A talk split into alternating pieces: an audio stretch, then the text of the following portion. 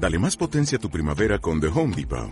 Obtén una potencia similar a la de la gasolina para podar, recortar y soplar con el sistema OnePlus de 18 voltios de Ryobi desde solo 89 dólares. Potencia para podar un tercio de un acre con una carga. Potencia para recortar el césped que dura hasta dos horas.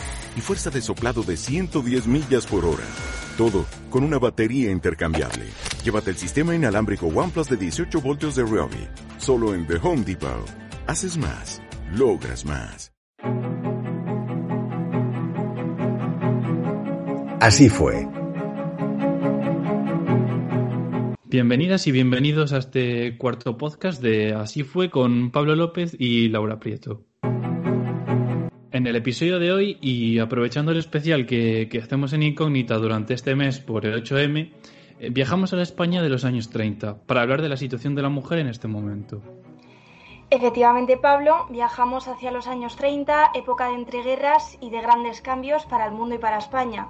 En 1914 termina la Primera Guerra Mundial, que había dejado en shock al mundo entero y que había servido para demostrar el potencial femenino, porque mientras los hombres estaban en el frente y se producían grandes bajas en esas guerras de trincheras, ellas asumieron la economía familiar y empezaron a trabajar en las fábricas. Aquí se producirá ese germen de la segunda oleada feminista que coincide con los felices años 20, con la recuperación económica, el optimismo y ciertas mejoras sociales. Es cierto, Laura, y por desgracia, tras estas mejoras eh, sociales y recuperación económica, nos topamos de frente con el crack económico del 29 y la Gran Depresión, que supone de nuevo otro gran terremoto para la sociedad estadounidense y como si fuese un dominó, también la europea y por tanto la mundial. Y efectivamente la española también. Y en este contexto de recuperación se celebran las elecciones municipales del 12 de abril de 1931. Por primera vez obtiene la mayoría de votos la coalición republicano-socialista y aunque eran unas elecciones municipales, el resultado se plantea como si fuese un referéndum, como si fuese un plebiscito entre monarquía o república. Y Alfonso XIII, al ver que había ganado la coalición republicano-socialista, decide huir al exilio. ¿Qué sucede? Pues que se genera un vacío de poder y que se forma un gobierno provisional encabezado por Manuel Azaña.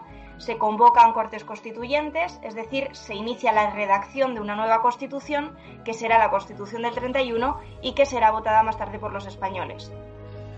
Como dices, Laura, la llave que abrirá la entrada a la sociedad de la mujer serán precisamente estas cortes que con esta constitución nueva otorgan amplios derechos y libertades a hombres y a mujeres como no se había visto antes. Exactamente, con la Constitución del 31, se, la Constitución del 31 se convierte en una de las más avanzadas que había hasta el momento, y entre otras cosas por, esa, por tener en cuenta esa igualdad entre hombres y mujeres, menos en el caso del voto. Las mujeres no podían votar, a pesar de que se consideraba que había un eh, sufragio universal, lo cierto es que no era así porque la mitad de la población no podía acudir a las urnas. La situación era tan curiosa que las mujeres podían ser elegidas como diputadas, y de hecho lo fueron, pero no podían participar en las elecciones. Y aquí entran en escena tres de las mujeres más importantes del momento y a las que les prestaremos gran atención, como son Margarita Nelken, Victoria Kent y especialmente Clara Campoamor, la responsable de que las mujeres hoy día puedan votar en España, la responsable de que se incluya ese artículo 36 en la novísima Constitución española del 31 por el que las mujeres tienen derecho a votar. Y le costó, le costó bastante a, Clara Campoamor eh, conseguir que se incluyese ese artículo 36 y seguramente el día que se aprobó en Cortes el sufragio femenino fue uno de los más candentes que se recogen en el diario de sesiones y no nos podemos olvidar que entonces se podía acudir con rifles al, al hemiciclo. Señores, lo que aquí de verdad importa es la República. Y concederle el voto a la mujer significa que vuelva a la monarquía. Tiene la palabra el señor Companys. Creo sinceramente que no existe peligro alguno para la República concediendo el voto a la mujer. Yo votaré a favor. En Cataluña, el voto de la mujer no perjudicará, sino que será un extraordinario refuerzo para la República Española. ¿Para la República Española o para la catalana? Si ayer votasteis igualdad de sexos, no podéis hoy condicionarla. Los sexos somos iguales. Lo somos por naturaleza, por derecho y por intelecto. No cometáis un error histórico que no tendréis suficiente tiempo para llorar. Y al decir esto, señoría, creo que no hago otra cosa que servir a la República Española.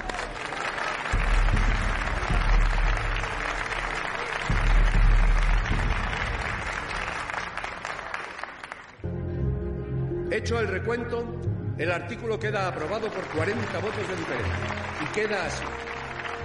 Los ciudadanos de uno y otro sexo, mayores de 23 años, tendrán los mismos derechos electorales conforme determinen las leyes.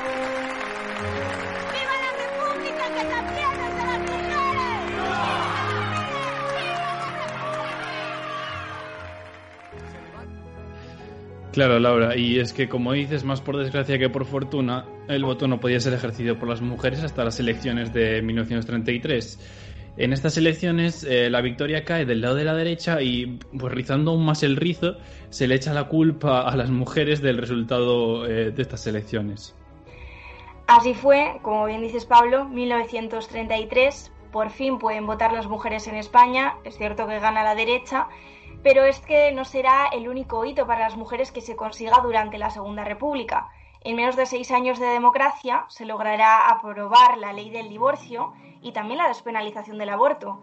Que eso sí, es cierto que se aprobó con una gran oposición interna dentro de la coalición de, izquierdas, pero es que permíteme, Pablo, que haga un apunte porque se tardó menos que nuestra constitución del, 38, del 78 en, en, aprobar la ley del aborto. En, nuestra constitución actual, no, en nuestra democracia actual, no conseguimos que, que el aborto fuese un derecho hasta 1985 y que fuese, eh, que fuese reconocido el aborto libre hasta 2010, hace 10 años. Sin embargo, aunque se consigue aprobar la ley del aborto en 1936, dura poco, eh, porque mientras la ministra de Sanidad, Federica Monseni, estaba intentando universalizar el derecho por toda España, la guerra se iba extendiendo.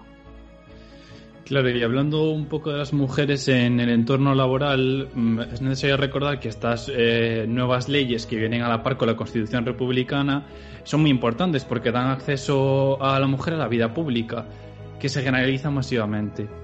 Eh, en concreto me gustaría destacar el papel que juegan las maestras republicanas en cuanto a la labor alfabetizadora y las misiones pedagógicas que se plantean y son fomentadas por los distintos gobiernos regionales y nacional.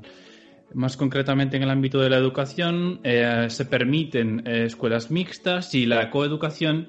Eh, se abolieron las asignaturas domésticas y religiosas y se crearon otras escuelas nocturnas pues, para trabajadoras que no podían asistir durante el día. además, se redujo significativamente el analfabetismo, tanto masculino como femenino, pero sobre todo este último. En Cataluña incluso se llega aún más lejos ya que se permite la dispensación de anticonceptivos, eh, se despenaliza y se legaliza el aborto, como bien decías antes, y se decreta la abolición de la prostitución reglamentada y se prohíbe contratar a mujeres en trabajos considerados como peligrosos o duros. Y bueno, ya centrándonos más en el panorama político y en la representación femenina que se hace en él, debemos de comentar que aunque las mujeres podían ser elegidas como diputadas, en las Cortes de 1933 había seis y todas ellas estaban en torno a partidos eh, vascos y catalanistas. De hecho, en los vascos, en, la política vasca, la mujer logró una mayor cuota de poder y se, se contaban entre las filas del Partido Nacionalista Vasco, del PNV, cerca de 20.000 afiliadas. Sí, la verdad es que una barbaridad para la época. También despuntan en el ámbito político mujeres que anteriormente has mencionado, Laura, pues como Clara Campoamor, Victoria Kent o Margarita Nelken, que siempre son las más importantes o las más conocidas porque fueron diputadas, pero también destaca Dolores Ibarruri o Pasionaria, como una líder indudable del Partido Comunista, eh, así como Federica Monseni, que también hemos dicho antes que, ostenta el cargo de ministra de Sanidad. Sí, estas fueron unas de, aquellas pocas diputadas que hubo en el momento. Dolores entró ya al final de, la República. Y en el caso de Federica Monseni, que fue la primera ministra de Sanidad, tenemos que decir que fue la primera de muchas, porque el Ministerio de Sanidad ha sido un ministerio históricamente femenino. Claro, lo que pasa es que hasta hace unos meses, hasta que estalla la pandemia, se consideraba un ministerio de segunda. No es hasta ya entrado el siglo XXI cuando vemos esa fotografía histórica de Karma Chacón embarazada eh, entre las filas del ejército como ministra de Defensa, porque durante la Segunda República no hubo ministras de Defensa, pero es que además seguía estando restringido el acceso a la actividad militar para las mujeres. a pesar de lo innecesario que, hubiese sido, porque nos encontramos en un momento en el que, bueno, sí, se reconocen ciertos derechos, pero la situación interna y la situación internacional era muy complicada y, empezaba a militarizarse la polarización entre, entre la sociedad. A pesar de ello, eh, a pesar de que no podían entrar en el ejército, las mujeres eh, jugaron un papel fundamental durante la República, jugaron un papel fundamental durante la guerra y hubo milicianas. De hecho, nos quedan también capturadas en una fotografía histórica de Gerda Taro o como más la conocemos, Robert Capa, aunque detrás de Robert Capa había dos personas y una de ellas era Gerda Taro. Sí, estas fotografías yo creo que, se mantienen en el imaginario popular y ahora creo que es importante, Laura, que hablemos de algunos casos concretos, pues de mujeres que ya hemos dicho que despuntaban a lo largo de la Segunda República. Y es que una de ellas, y por ir empezando por líderes, es eh, la pasionaria, que ya la hemos nombrado antes. A través de la figura de Dolores eh, podemos entender cómo fue un siglo para las mujeres, pero sobre todo lo que supuso la llegada de la Segunda República para ellas, ya que Dolores pasó de una esposa de un minero socialista a política y en mayúsculas, y más tarde a mito, el mito de la pasionaria.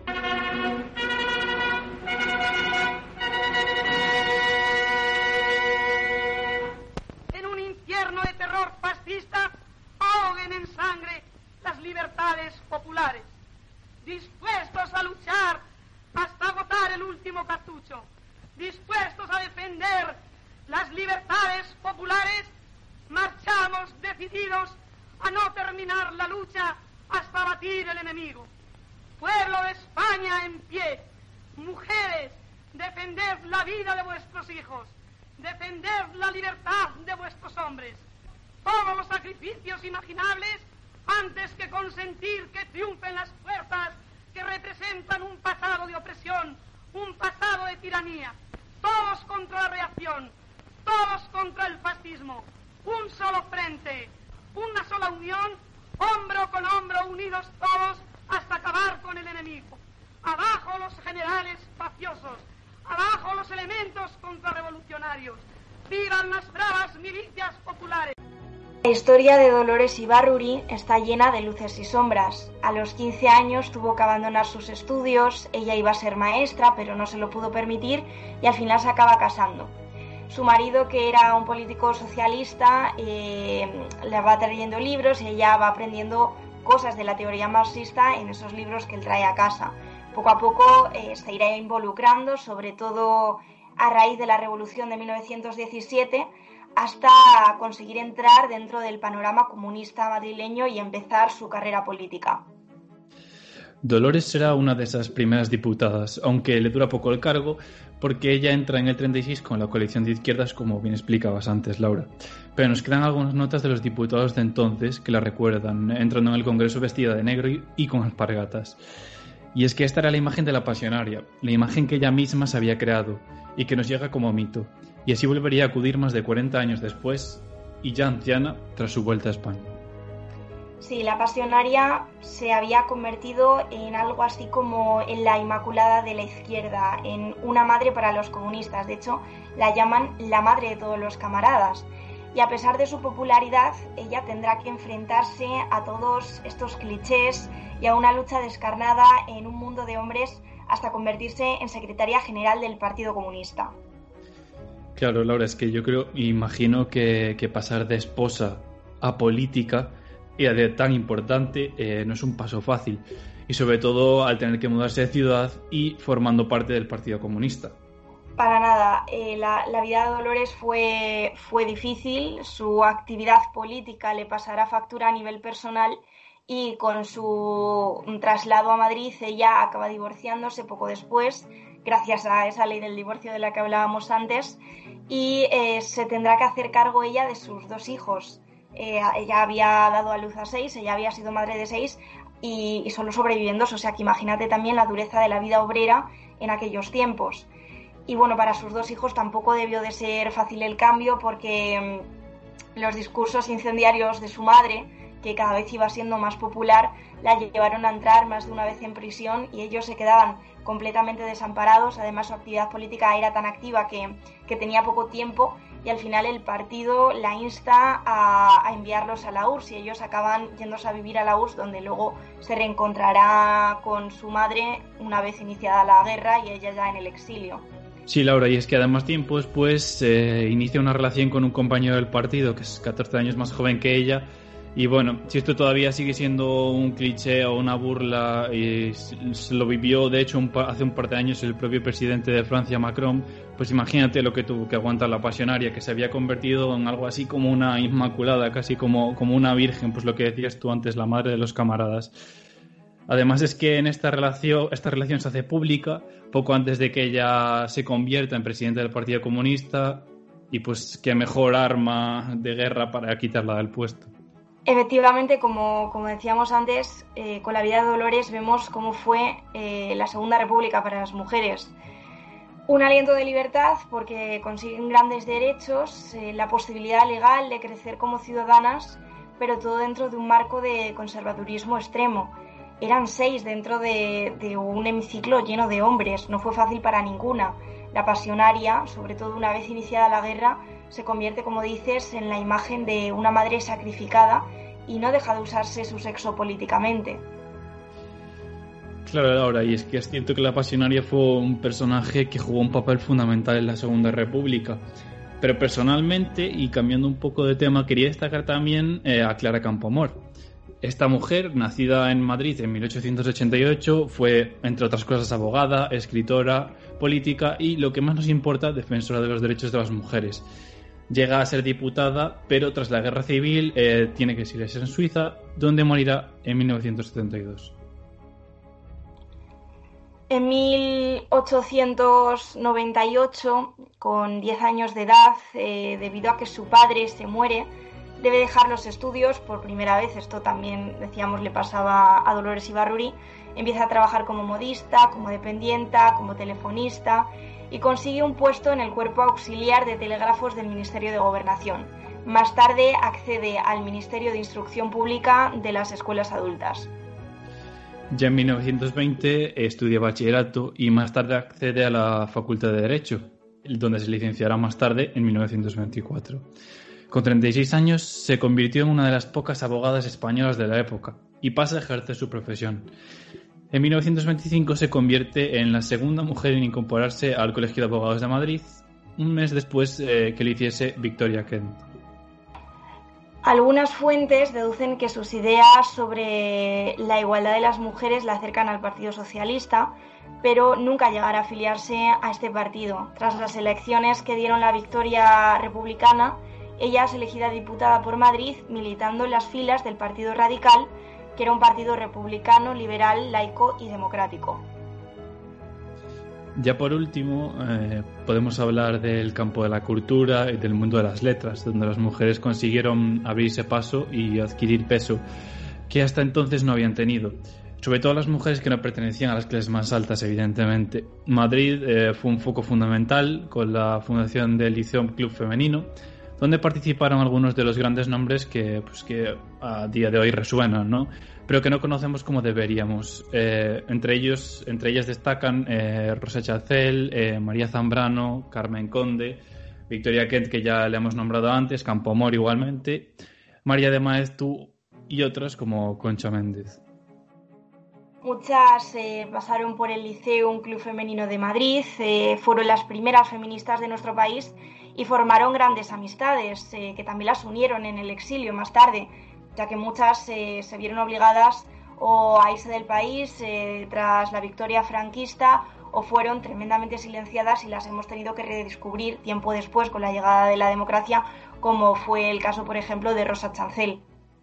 Terminamos aquí este repaso sobre las mujeres en la Segunda República, recordando algunas de las que más han destacado en la época y que descubrimos casi un siglo después en este 90 aniversario de la Segunda República que se celebrará en unas semanas el próximo 14 de abril.